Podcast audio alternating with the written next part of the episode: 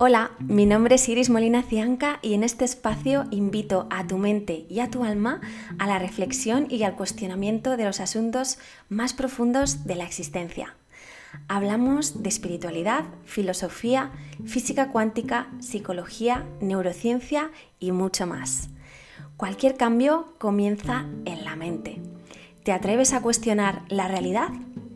Esto es Origen, Reflexiones Metafísicas.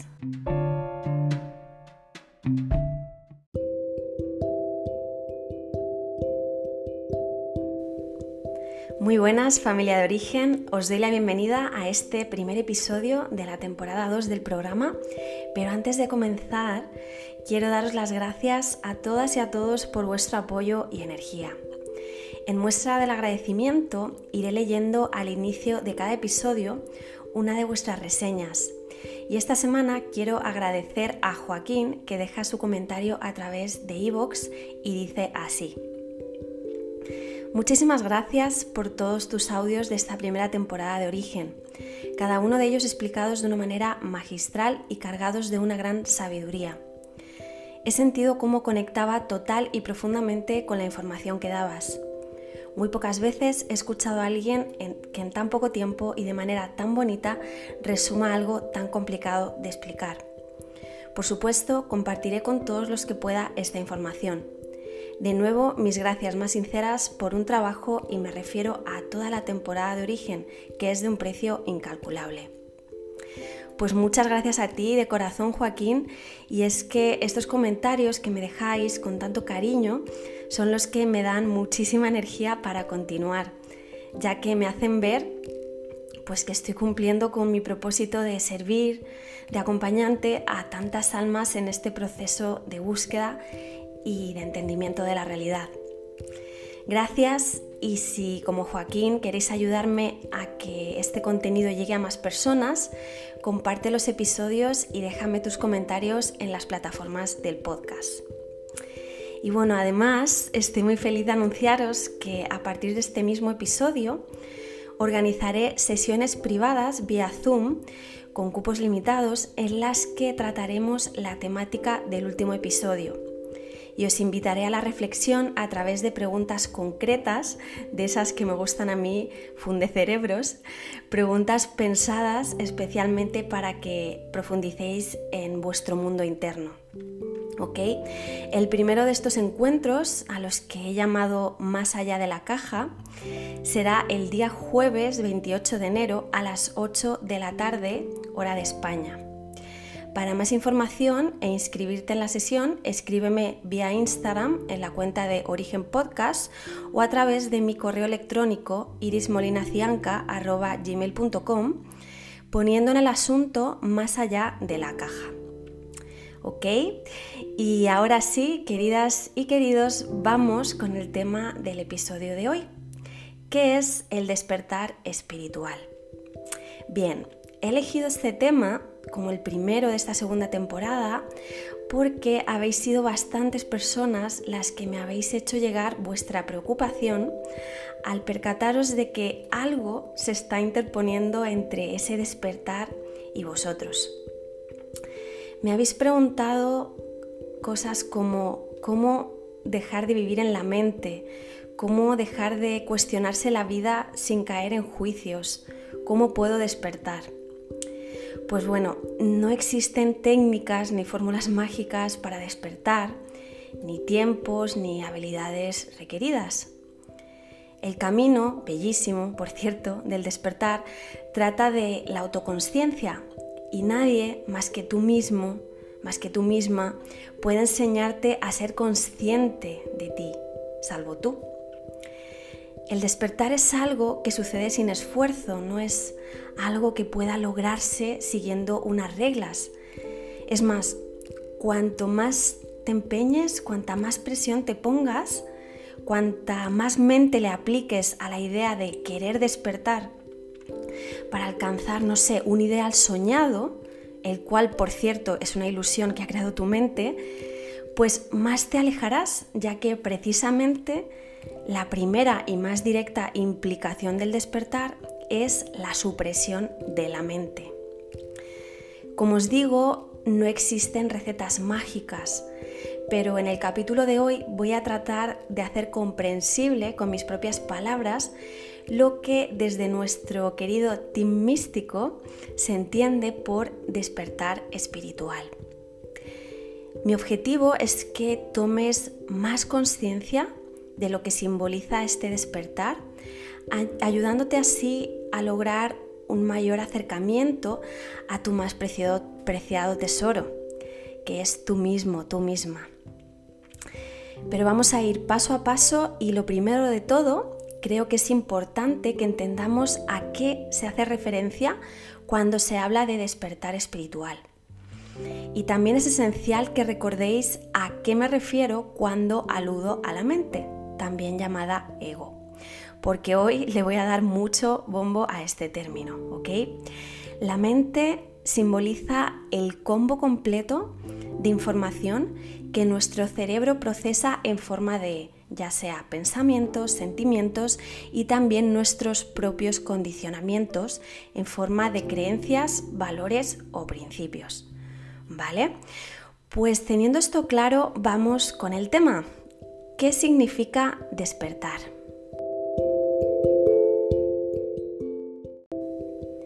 El despertar es algo que suena para algunos, sobre todo para mis queridos oyentes del Team Datos, como algo demasiado místico. Pero como os comentaba el otro día en la introducción, de místico o de sobrenatural no tiene nada, ya que despertar significa básicamente darse cuenta de lo que uno es. O dicho de otro modo, modificar la percepción que se tiene sobre uno mismo y consecuentemente sobre el mundo, sobre la realidad. He visto muchas maneras de referirse a este despertar espiritual, algunos autores lo describen como darse cuenta, otros aluden a él refiriéndose a la expansión de la conciencia, al acto de hacerse consciente del ser o al acto de ver.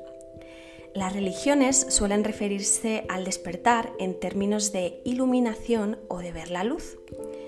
Y otra forma que he oído también bastante es el hacer clic que es una de mis formas favoritas, junto a otra manera muy poética que también me gusta y es conectar con el lenguaje del alma. Lo que el team místico entiende por despertar espiritual es ni más ni menos el acontecimiento que se deriva al hacer libre a la mente de todos sus condicionamientos. Despertar ocurre, por lo tanto, como consecuencia de no identificarse con la mente, siendo la no identificación con la mente la causa o el origen de ese despertar. Cuando esto sucede, cuando no te identificas ni te juzgas con ningún pensamiento, con ningún sentimiento, con ningún dogma, cuando observas las cosas externas sin juicios y sin condena, entonces solo quedas tú, tu conciencia, el observador consciente, que es el único que permanece cuando no hay mente. Se dice que alguien ha despertado cuando se ha encontrado a sí mismo viendo con lucidez por los mismos ojos que el observador consciente y no por los ojos de la mente. Por lo tanto, el camino del despertar consiste en desviar nuestra atención del ego hacia ese observador consciente, ¿vale? Tu cerebro puede comprender esto intelectualmente, pero hasta el día en el que no te sientas uno con ese observador consciente, no percibirás la claridad de la que te hablo. Si uno no ha llegado a esta claridad, puede buscar por doquier, remover cielo y tierra pero como dice un proverbio budista, la, única paz que uno encuentra en la cima de las montañas es la que él mismo haya llevado allí. No ver con claridad se ha convertido en lo normal en nuestra sociedad, cuando en realidad nuestro estado natural es esa lucidez. aprendimos a identificarnos con la mente, creyendo ser alguien que en realidad no somos, y eso produjo una separación que solo existe en nuestra imaginación. Por eso es necesario desaprender lo aprendido, lo cual implica despedir sin piedad la identificación que desde que tenemos uso de razón hemos tenido con la mente. Darse cuenta es la finalización del sentimiento del yo, de la mente, del ego. Te sonará seguramente la expresión de la verdad nos hará libres, una idea muy mencionada a lo largo de los tiempos por grandes maestros, para aludir precisamente a esta idea. Para encontrar la verdad, o sea, para despertar, hay que mirar adentro y mirar adentro implica observar sin juicios y sin identificación, es decir, observar sin mente. Genial. Ahora que espero se haya entendido un poco mejor lo que se entiende por despertar, quiero que veáis que la esfera de la espiritualidad desde tiempos de antaño, no ha usado este término de una manera errática, sino que se ha empleado con coherencia, contando con un trasfondo bien simbólico que se remonta a la etimología del propio término. Para que podáis ver a qué me refiero, vamos a indagar en tres de los significados más comunes del término despertar, los cuales están incluidos en cualquier diccionario. El primer significado que encontramos, y el más común, es el de despertar del sueño. Partiendo de la, acepción más común del verbo despertar, significa regresar a la conciencia, dejar el sueño, dejar atrás el estado onírico que es en el que nos encontramos cuando estamos dormidos. ¿Vale? En este sentido, despertar es, por lo tanto, pasar de una forma de conciencia en el que estamos dormidos a otra que llamamos estado de vigilia, que es el estado en el cual nos hallamos cuando estamos despiertos.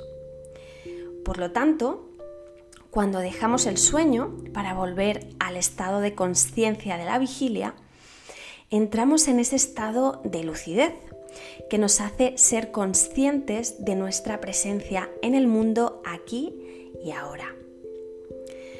Teniendo en cuenta esta acepción, ¿vale? Despertar espiritual significa exactamente lo mismo. La diferencia reside en el lugar desde el cual parte la interpretación. Esta interpretación parte no de los estados del sueño, sino del despertar desde un estado de vigilia por lo que despertar, partiendo de este estado de vigilia, se refiere a ascender a la percepción de esa claridad, de esa lucidez que proviene de la identificación con el observador consciente. Al final es lo mismo que sucede cuando uno se empieza a despertar por la mañana. Poco a poco se va dando cuenta de dónde está, uno vuelve a sí mismo, con calma, se va recuperando lucidez ¿no? a medida que pasan los minutos. En segundo lugar, despertar también significa traer a la memoria algo ya olvidado. Esta es una idea que ya rescataron los sabios más antiguos. Por ejemplo, Platón decía que lo que llamamos aprender es el recuerdo de nuestro propio conocimiento. Por lo tanto, regresando a la interpretación del término en el ámbito espiritual, despertar vendría a ser el recordar algo que ya sabíamos en referencia a nosotros mismos y por lo tanto en referencia a la existencia. En los términos que estamos empleando, despertar sería recordar que tus ojos son los mismos que los, que los de el observador consciente. ¿vale? Y la tercera acepción del término que nos interesa es la que se encuentra tras la locución verbal despertar al que duerme, cuyo significado alude a suscitar asuntos o temas para que alguien se mueva a hacer o decir algo que inicialmente no pensaba. En este sentido, despertar significa abrir los ojos y abrir los ojos, según el diccionario, es que alguien descubra la verdad sobre cierta cosa o pierda ingenuidad sobre algo. En referencia al despertar espiritual, y bueno, en realidad al despertar de cualquier naturaleza, abrimos los ojos cuando cambiamos el objeto de atención y nos percatamos de algo que previamente habíamos ignorado, pero que siempre había estado allí. ¿Vale? En el caso del despertar espiritual es transmutar la atención del ego, es decir, de todo proceso de pensamiento, a ese observador consciente, el cual observa y experimenta sin juicios.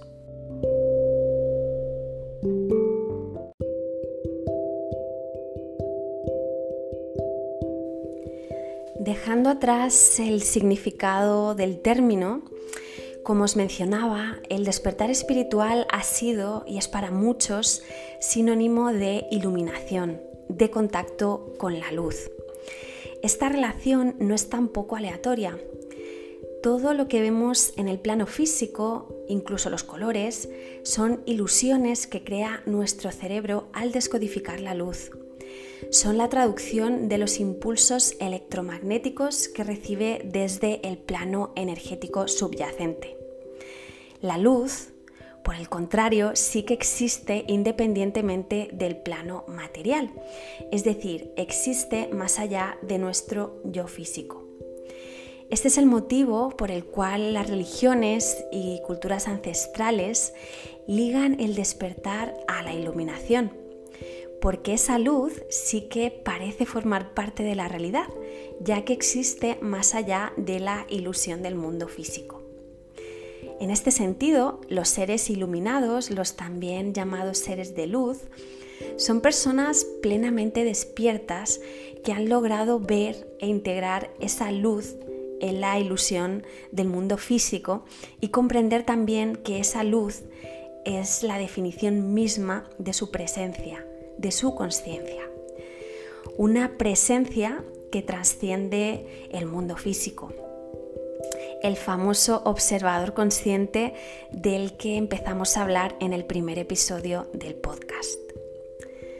Buda o Jesucristo son los ejemplos de dos seres totalmente iluminados.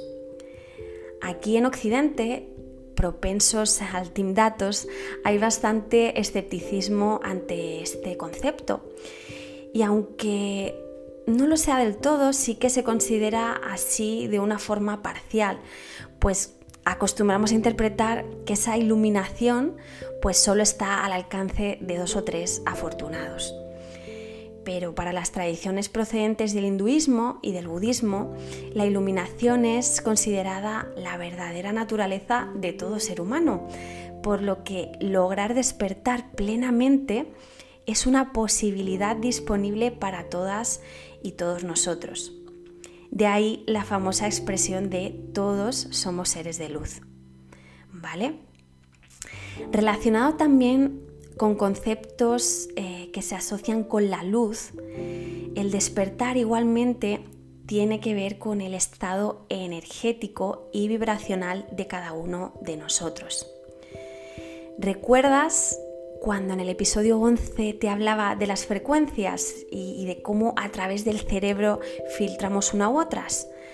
Bueno, si no te acuerdas, te invito a que lo escuches y si no lo has escuchado, pues que le des al play a este episodio porque te va a servir lo que allí dije para comprender esta explicación que viene ahora. Cada uno de nosotros posee un tipo de frecuencia vibratoria que nos acerca o nos aleja a ese clic, a ese despertar.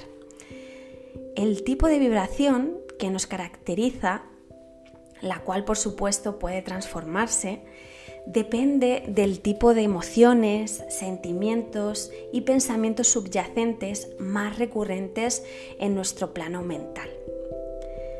Para hacer fácil la explicación, vamos a dividir todo el combo de la mente en dos grupos el grupo de alta vibración estaría por un lado y por otro el de baja vibración, ¿vale? Empezamos con el grupo de la baja vibración. Aquí encontramos pensamientos asociados a las emociones que quieren siempre ganar protagonismo en este show existencial. Y son las emociones del miedo, de la ira, la envidia, la apatía, la queja o la expectativa, por ejemplo. Cuando nos identificamos con pensamientos de esta naturaleza, surgen a menudo los estados de ansiedad que evocan una vibración baja. Esta vibración se identifica con estados de conciencia dormidos, pues estamos lejos de tener la mente calmada. No hay paz interna, no hay serenidad y por lo tanto no hay claridad. Por el contrario, en el grupo de alta vibración hallamos pensamientos asociados a las emociones liberadoras que conducen al despertar. El amor, la alegría, el coraje, la aceptación, la gratitud, la coherencia o la voluntad. Cuando dejamos de condicionarnos a la mente, existe mucho menos ruido y dejamos espacio para la claridad. Los estados de ansiedad disminuyen a favor de los estados de serenidad que aumentan. Esta vibración se asocia a los estados de conciencia más despiertos, pues al haber más espacio de calma, la energía transmuta de los ojos de la mente a los ojos del observador consciente. La luz, por supuesto, posee una frecuencia vibratoria mucho más elevada que la materia. De ahí también que alcanzar la iluminación se asocie con emociones de alta vibración, que están mucho más cercanas a la luz que los de frecuencia más baja. ¿Ok? Ahora quiero que te imagines el estado de conciencia como una línea recta dibujada en un papel. Cuanto más a la izquierda de la línea nos desplacemos, más bajo será el nivel de conciencia, más bajo estaremos vibrando y por lo tanto más dormidos estaremos. Por el contrario, cuanto más nos movamos hacia el lado derecho de la línea, más elevado será el nivel de conciencia y más alta será nuestra frecuencia vibratoria. O sea, más despiertos estaremos. En resumen, transmutar a un estado vibracional de alta frecuencia depende exclusivamente de ti. Como decía el poeta William Blake, iluminarse significa hacerte totalmente responsable de tu vida. Dicho de otro modo, hacer clic es llegar a un punto de inflexión en esa línea de la conciencia llegar a un punto clave que marca la transformación. El clic delimita un antes y un después, donde el después se caracteriza por el llamado de ir más allá de lo que aparentemente parece real, con el fin de existir desde el lugar más real posible. ¿Vale? Llegados hasta aquí, podemos preguntarnos, ¿cuáles son las implicaciones de ese despertar. Como os decía, despertar no involucra esfuerzo y condicionamiento, sino todo lo contrario. Despertar implica, eso sí, la intención de un desapego consciente de la mente. Y aquí creo que es importante remarcar que cuando se hace referencia a no identificarse con la mente, no implica el ignorar lo que uno piensa o siente. Se trata más bien de experimentar y de reconocer lo que uno siente y piensa, pero desde afuera, sin identificarse con ello, aceptándolo, observándolo y dejándolo ir, renunciando a ello, ¿vale? ¿Y significa esto que no habrá dolor? Pues sí que lo habrá porque el dolor es parte de la vida y hasta que no lo hayas trascendido, hasta que no hayas entregado ese dolor, lo experimentarás. Es algo inevitable. Pero recuerda algo que dice el budismo y es que el dolor es inevitable mientras que el sufrimiento es una opción. Sufrir efectivamente es elegir, consciente o inconscientemente, el aferrarse a los condicionamientos de la mente. Pero el dolor siempre se puede trascender, ¿vale? Y remarco este tema porque parece ser uno de los grandes obstáculos el cual nos impide comenzar a ver con lucidez.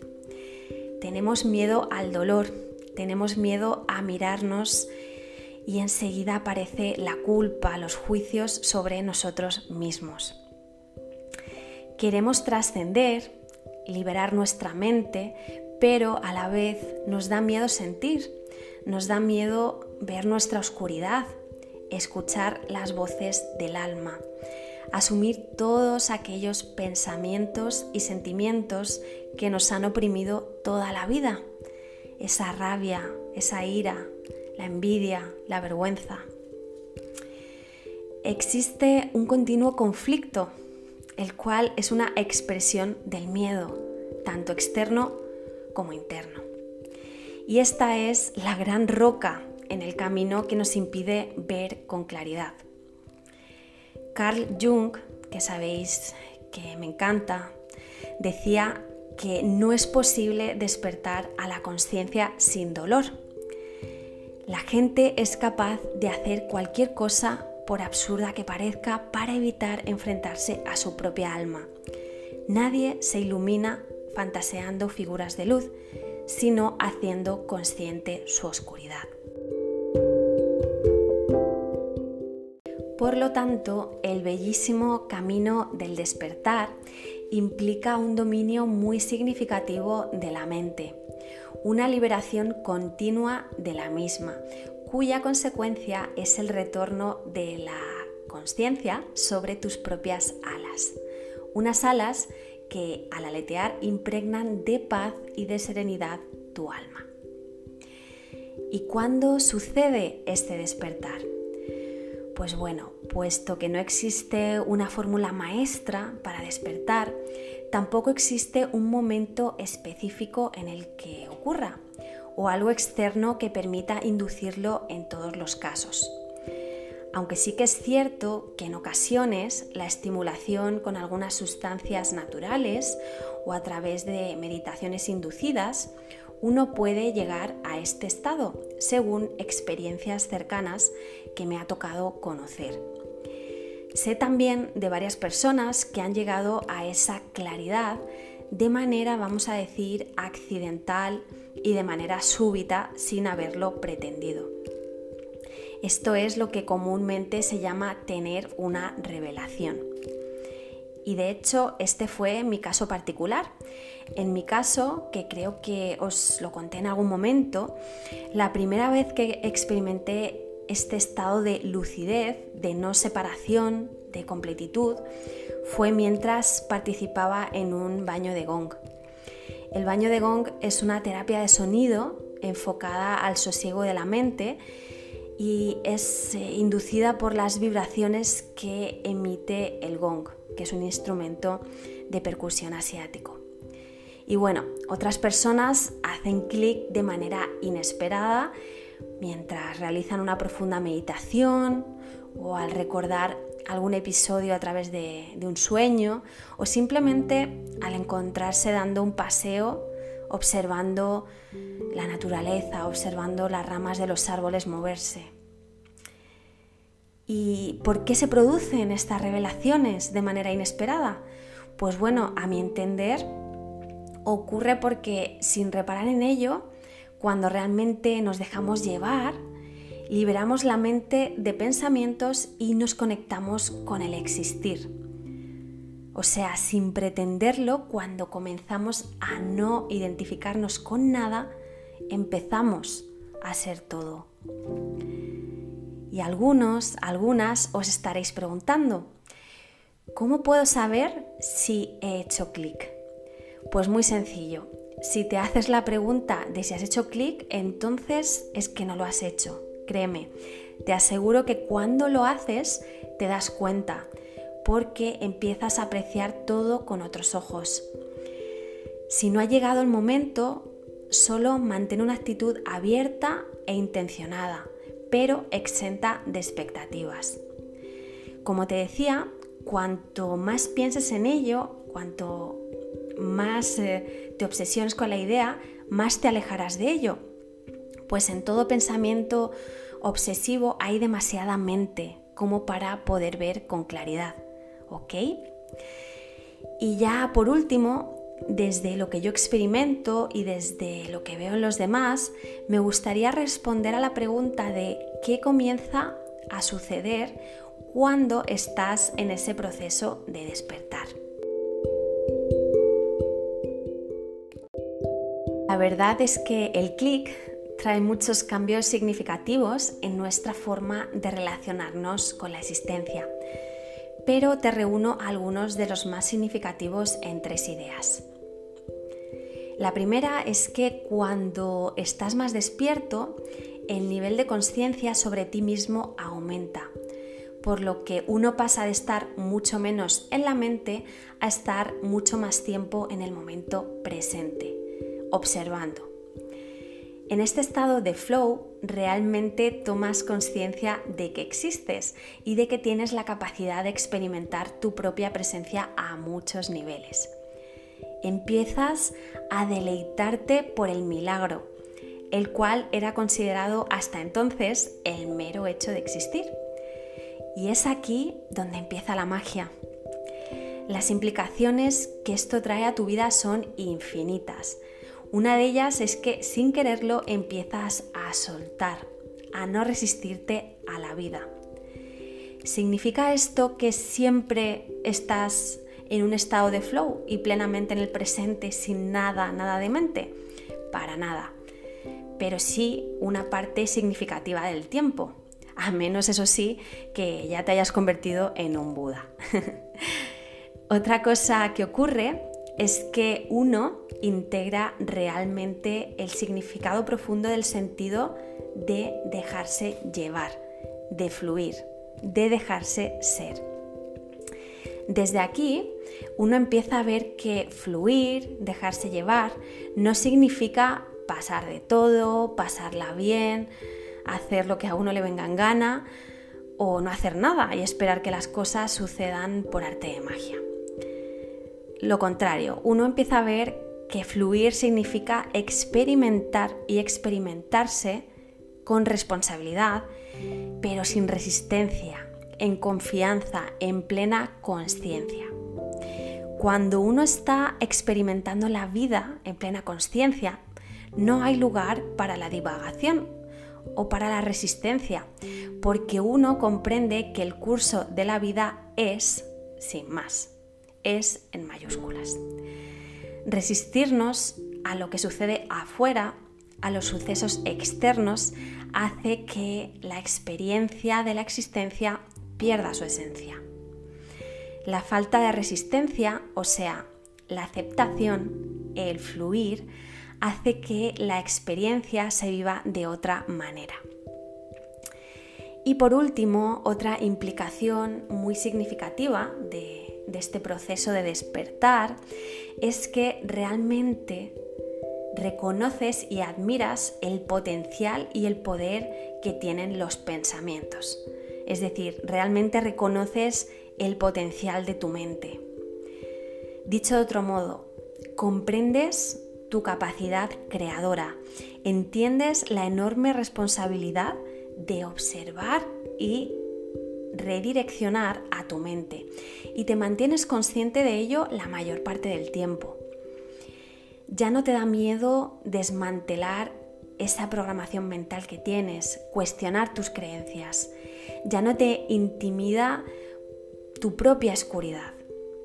Y lo más importante, tu mente se redirecciona a dejarse ser por la propia verdad, aquella con la que tú eres capaz de experimentar el milagro de la existencia.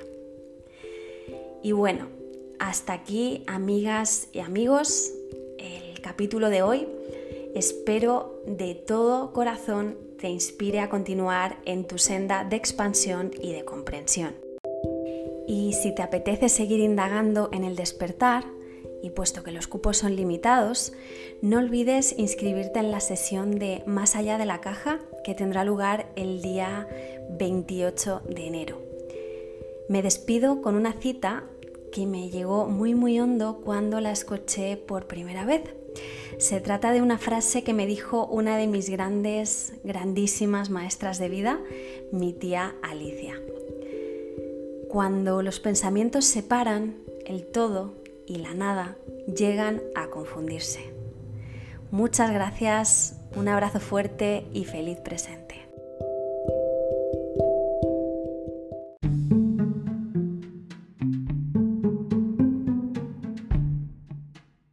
Muchas gracias por tu compañía y si esta información te ha sido de valor, por favor ayúdame a llegar a más personas compartiéndolo en tus redes sociales y dejándome tu reseña en la plataforma si es que me escuchas desde iVoox.